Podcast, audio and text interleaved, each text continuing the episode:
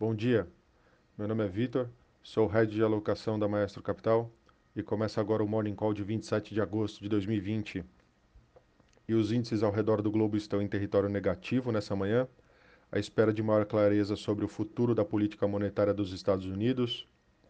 Inúmeros banqueiros centrais e economistas falarão no simpósio econômico de Jackson Hole em poucas horas via webcast, totalmente visível ao público pela primeira vez. A aparição de Powell será observada de perto em busca de maiores informações sobre a revisão da estrutura de política monetária do Fed. É, e ainda falando de Estados Unidos, o petróleo bruto chegou perto de um pico de cinco meses, quando o furacão Laura é, cruzou as terras na região do Golfo do México, rica em refinarias e gás natural. Com isso, os índices de mercado, Tóquio fechou o dia em queda de 0,35%, Hong Kong fechou o dia em queda de 0,83%, e Xangai, na China, fechou o dia em alta de 0,61%. Nesse momento, Londres eh, segue em queda de 0,12%, Paris também segue em queda de 0,48%, Frankfurt segue em queda de 0,33%.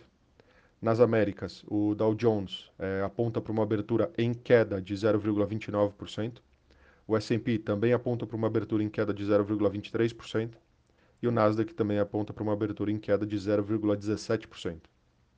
Na agenda hoje, temos os dados do CAGED no Brasil às 11 horas da manhã e a reunião do Comitê eh, de Política Monetária Nacional eh, às 15 horas da tarde.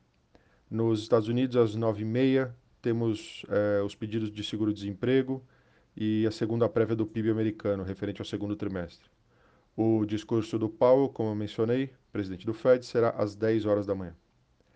É, na sexta-feira ainda, essa semana, fechamos a semana com os dados de desemprego no Brasil.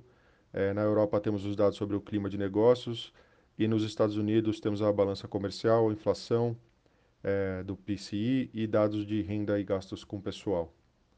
É, nos destaques internacionais do noticiário, é, o principal deles seria o furacão Laura, que atingiu a costa perto da fronteira do Texas, Louisiana, com um furacão de categoria 4. É, com os ventos de 150 milhas por hora, tempestades catastróficas e inundações repentinas.